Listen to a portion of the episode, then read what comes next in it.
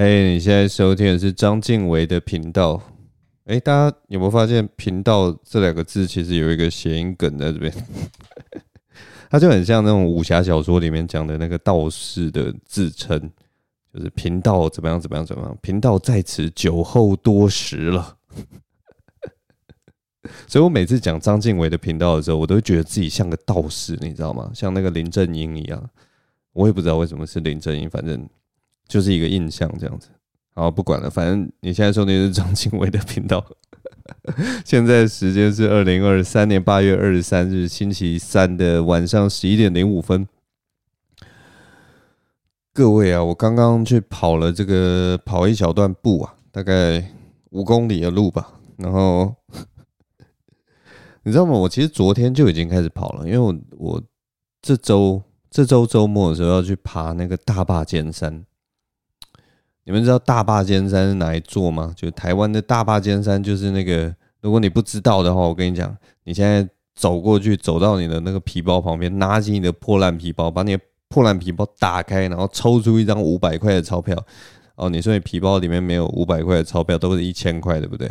那我也不知道，反正你去想办法，去跟你爸妈借一个一张五百块的。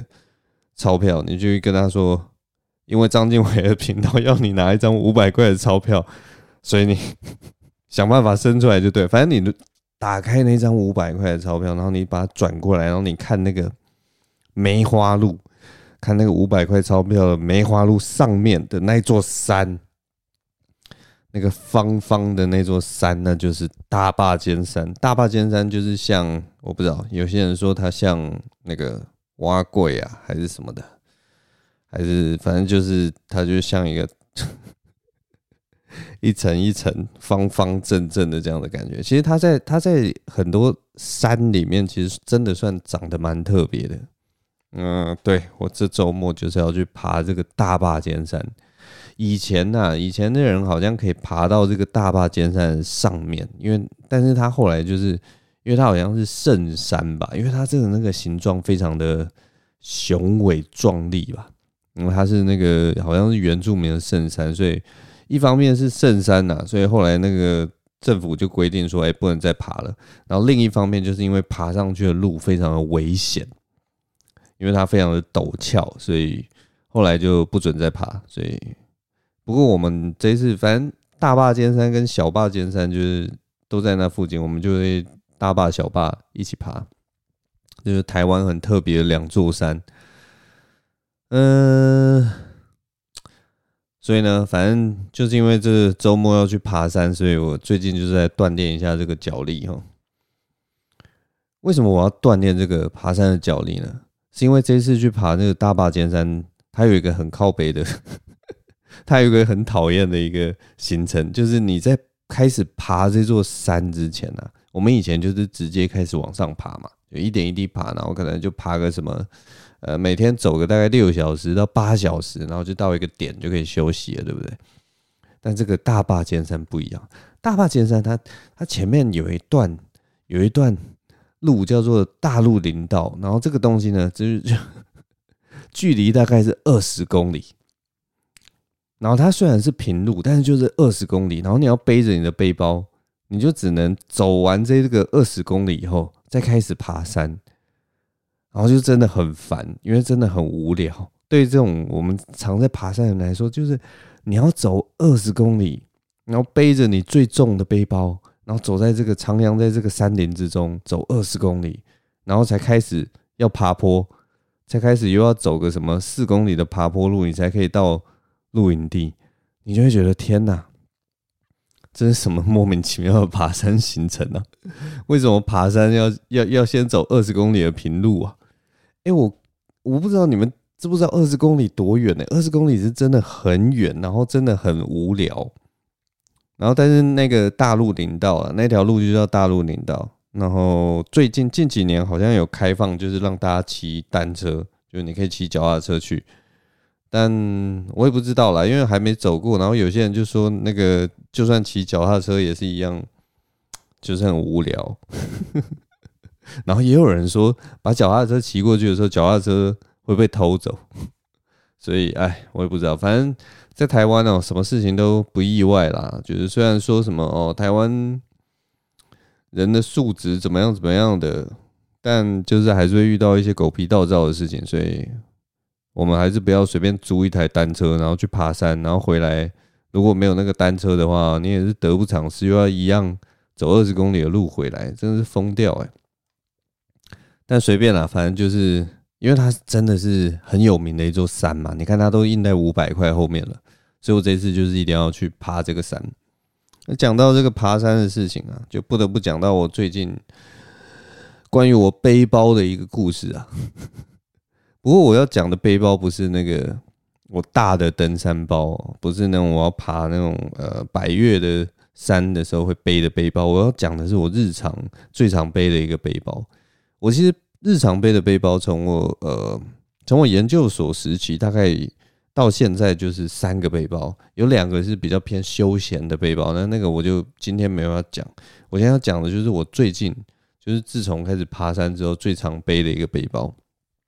这个背包啊，是一个那个始祖鸟的背包，然后它它是大概三四年前吧出的一款背包，然后嗯，反正这款背包一开始买的时候，我就觉得。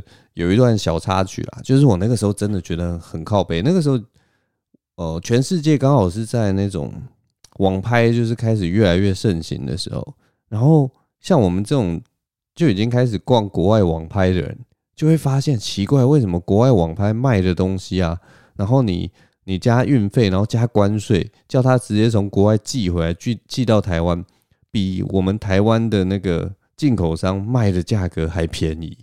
我每次看到这种事情，我就是 你知道吗？气得要死，你知道吗？就觉得很莫名其妙啊。例如说，我在日本 Amazon 订一个机器好了，然后我在本地买可能要七八千块，然后从日本寄过来，一样就是同一台机器，然后加关税啊、加运费啊什么加上去，我居然可以，例如说五千多、五千五、六千就买得到，然后就会觉得很不合理啊。就是为什么我叫人家？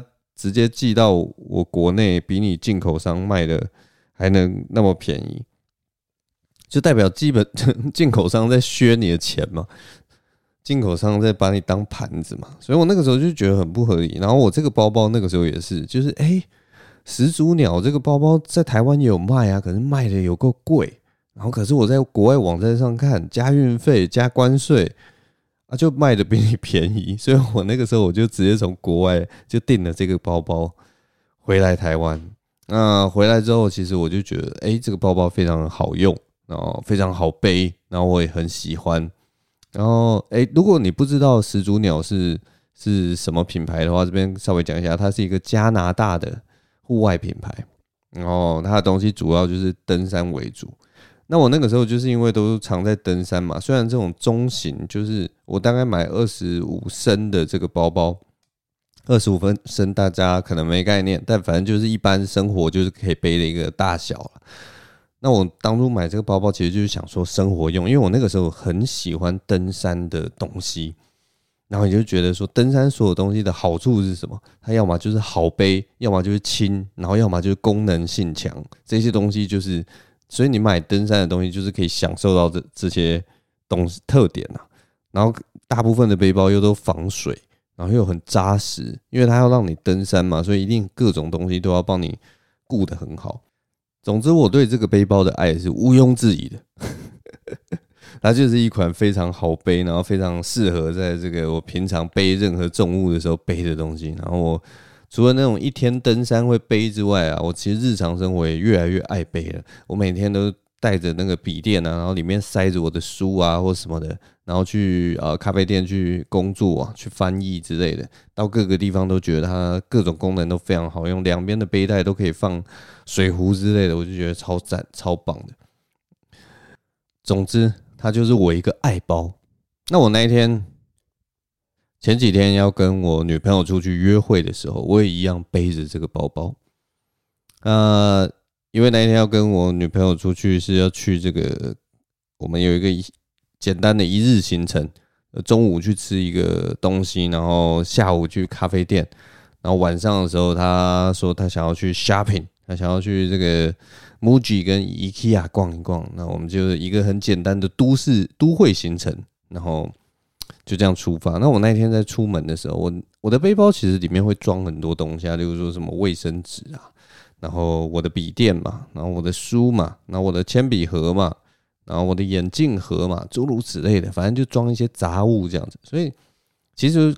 大家就知道，如果是你那个背包里面如果有笔电的话，其实就会变得比较重一点。再加上一些杂物，林林总总加起来，再加上背包本身的重量，可能就大概有个三公斤左右。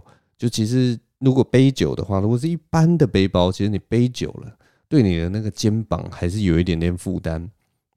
那我这个包，因为就是我的爱包，所以我就觉得它真的很屌。我每次背它，我都不会感觉到重，你知道吗？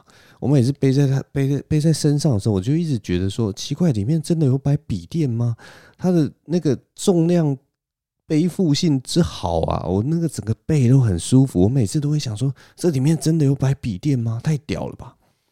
所以我那一天跟我女朋友出门的时候，我就跟她说：“哎，我跟你讲，你看看，就是你们每次都说我的背包很重，我就说你拿拿看。”我说这这背包很重，对不对？可是呢，这背包神奇的地方就是它背在我身上的时候，我完全都不会感觉到那个重量。然后就说我每次背的时候，我都觉得我好像没有带笔电一样。这个东西，这个背包真的太适合我了。因为大家知道，要背得舒服，可能就是背包也要适合一个人的身体。那也许我不知道。我不知道这个背包在别人的身上背起来怎么样，但至少它背在我身上的时候，我就觉得完全没有重量。我就跟我女朋友分享，然后我女朋友就是那种一副表情不以为然，然后敷衍我说：“哦，好好好，哦，真的很重诶，真的很重。好了好了好了，真棒，好棒的背包，好棒哦，你好棒。”然后我就想说：“好，没关系，就给他敷衍，反正这个背包我背得很爽。”那总之后来我们就出门了。出门之后吃完了中餐之后，我们就去那个咖啡厅。那咖到咖啡厅呢，因为我还有帮我女朋友背她的书。她去咖啡店的时候，她想说我要我要稍微有点工作的话，他也要找一本书来看。然后我到那个咖啡店，我们点完咖啡啊什么，就是聊一聊闲聊。然后接下来就是哦，他要看他的书，然后我要开始工作了。我就打开我的背包，把书给他。然后接下来。接下来我就把我的手探到那个它里面的暗袋，然后一摸，然后我发现一件很可怕的事情，就是 我真的没有带笔电，我真的没有带笔电。然后我就跟我女朋友说：“哎，我真的没带笔电哎。”然后我女朋友就笑爆，她就说：“你刚才还说你以为你没有带笔电，这个背包让你多轻多轻，结果现在其实是里面根本就没有笔电，真的太蠢了！我真的，我真的太蠢了，你知道吗？莫名其妙哎，我真的不知道自己在干嘛。反正那天下午就很白痴，就是就是 我完全不知道自己到底有没有带笔电。”然后，因为他那个背包有一个背板，你知道吗？就是很硬的背板，所以我出门之前其实有稍微这样摸一下，我以为那个背板就是笔电，就想说硬硬的应该就是有带笔电吧，结果完全没有带笔电，就超蠢的。然后还在出门前还在跟我女朋友说：“哦，你看这个重量哦，里面放着笔电，居然是这个重量，然后背到我身上是哦多舒服多舒服。”结果 直接没有带笔电，真的超蠢的。那反正我们后来在咖啡厅喝完咖啡以后，我们就去那个 IKEA 去吃冰淇淋，然后又去 MUJI 买了一些东西，然后我一样就是把东西都塞到我的背包里面，帮我女朋友背嘛。然后反正那天行程大概就这样了，然后晚上就回家，回回我女朋友的家，然后我收拾一下东西，那天就回青浦了。嗯，这就是我礼拜一那个时候的行程。然后晚上回家之后呢，我女朋友就敲我，我那位女朋友就敲我说：“哎，你是不是忘了什么东西？”那我就哦，超紧张的。我想说，到底我又忘了什么东西？我不是刚回家收拾了吗？我是不是又把什么东西忘在他家？还是他说忘了东的东西是什么？礼拜二是情人节之类的吗？我不知道。我你知道吗？当女友问你说你忘了什么东西，你都会非常的紧张。然后我就很紧张，的问他说：“到底我忘了什么东西？” 结果他就跟我说：“我把他的那个书跟他买的东西全部都带回青浦了。”我居然放在我的背包里面，然后完全就忘记。我回到我女友家的时候，忘记把东西拿出来，就是她买的东西还有她的书，我都忘记拿出来了。我就直接一路收拾完东西，一路背回了青浦。所以我最后我就跟我女友说：“你知道我这个背包的背负系统很好哎。” 我都没有发现我把你的东西放在里面，它的那个重量让我觉得我里面什么东西都没有。就算我放了笔电，我像我笔电，我这次有放在里面，你的东西我完全没有感觉，就这样背回青浦。虽然我没有看到，但我知道我女朋友听到这边一定翻爆翻白眼。反正这就是上个礼拜的一件。很好笑的事情呢、啊，就跟我的背包有关的一件蠢事。我这几天在在台北，其实呃做了蛮多事情的。中间有一件事情，就是去跟这个一群喜剧演员去吃了一趟热炒，因为就是觉得哎、好像很久没有跟喜剧演员吃饭了。那我们这一次就约一约，有这个 Jim 啊、阿秋啊、学人跟严飞啊，还有我、讲我们几个人就去吃热炒，然后那个 Jim 呢，他最近、啊、不知道在干嘛，你知道吗？因为这一次这一次的局算是他主揪的，就是他觉得说，哎、就是我最近都没有在工作啊，你们要不要出来啊？你们要不要出来吃个饭呢、什么的？然后反正就我们几个人就出来热炒店，然后讲一些干话什么的。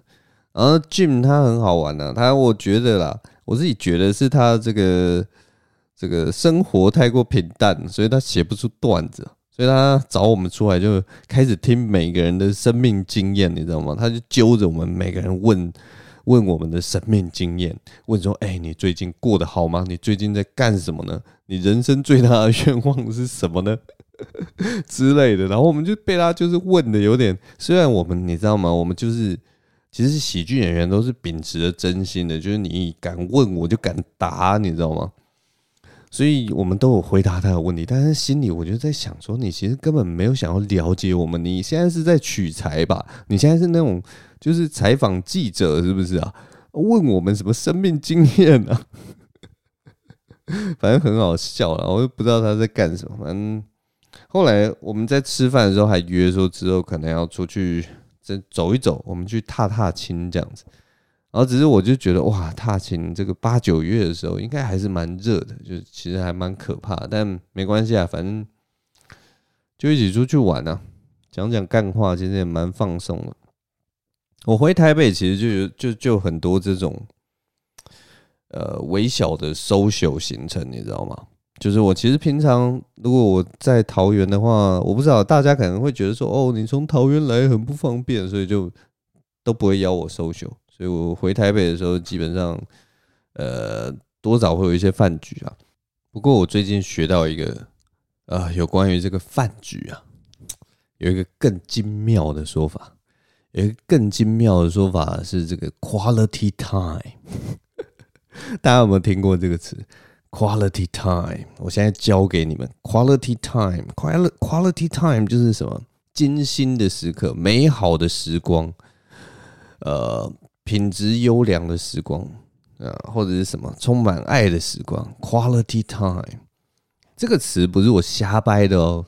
这个词在字典里面也有，它其实有明确的定义。它就说什么，你跟你自己啊、呃、喜欢的人一起相处的一段美好时光，然后在那段时时光，因为你很呃珍惜彼此的感情，珍惜彼此的关系，所以你会投注百分之百的注意力在对方身上。当当这种时间、这种时光，两人共处的时光。就叫做 quality time。这这个这个词，其实我一开始听到的时候，我觉得超级，你知道吗？文明病的，这个词就是很都市的一个东西，就是如果你跟一个就是很传统生活的，然后家里家族那种什么日出而作日落而息的家族，或者是说每天晚上会一起在餐桌前面吃饭的人，跟他说我们要一起度过一个 quality time，或者像以前那种传统环境，我们会什么晚上，例如说礼拜六或礼拜日准时礼。六点或者是七点的时候，会坐在电视机前面一起看一部电影，一起看一个影集，或每天晚上可能，呃，我不知道六点还七点的时候会一起看一部卡通。那个、那个、那个凝聚感，在以前就是家庭时间或者什么 whatever，但是现在叫做 quality time。我就问你，大家现在的生活到底是多忙碌？连这个一点点的家庭时间都要特别叫这个东西叫做 quality time，但我觉得我也不知道啊，大概就是手机啊什么串流东西害的吧，哎，但我不知道啊，大家就是应该都要做这个 quality time。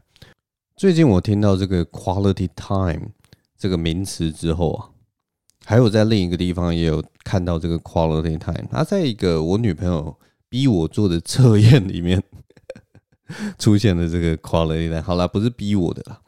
总之呢，这个测验在测什么？这个测验就它就叫做爱之语的测验吧，就是爱就是爱情的爱，之就是之嘛，语就是语言的语。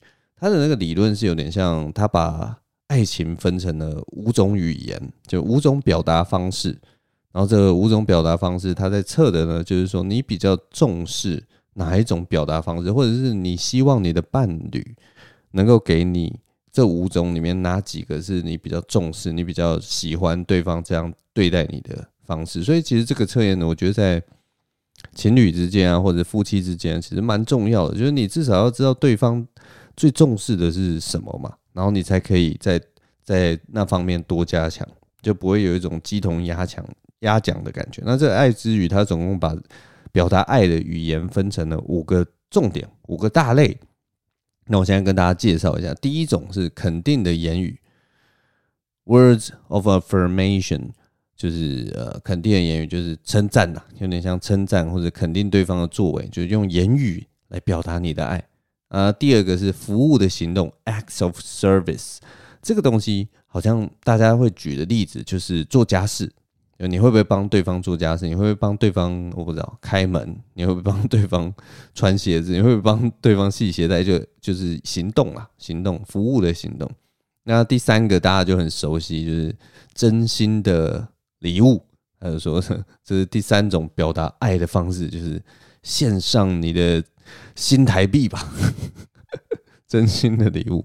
那第四个就是我刚提到的 quality time。就是你重视的第四个爱的表达爱的方式，就是两人一起享受一段呃能够得到你完全注意力的时光，就是就是这样的时光，这样对对对。那第五个也是还蛮常见的，第五个就是身体的接触 （physical touch）。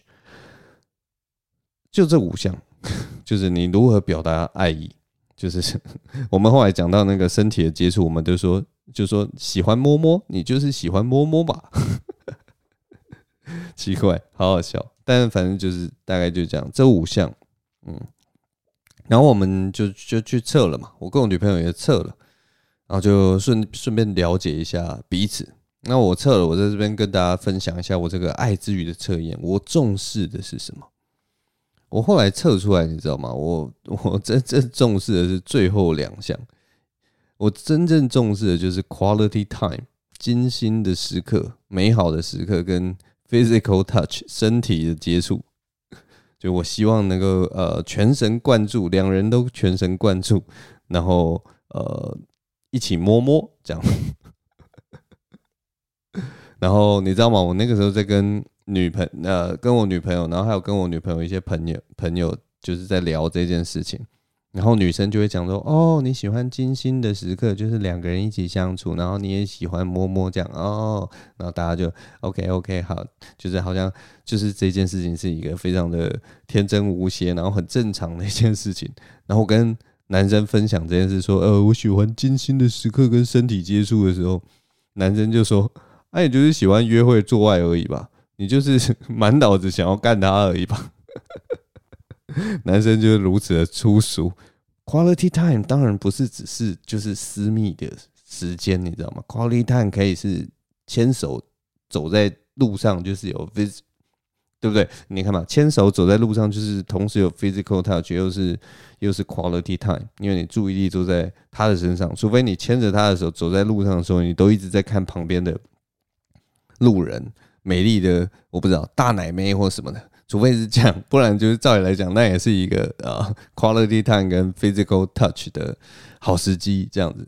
对，反正我觉得这件事情就是男生跟女生所第一时间想到的东西都不大一样。当我做这个爱之语的时候，其实有发现一件非常特别的一点，关于我自己啊，有非常特别的一点，就是我完全不需要肯定的言语。就是我不需要我女朋友肯定我，在这个测验里面，我发现我我就是那个，他是用那种百分比的那种长条图来显示。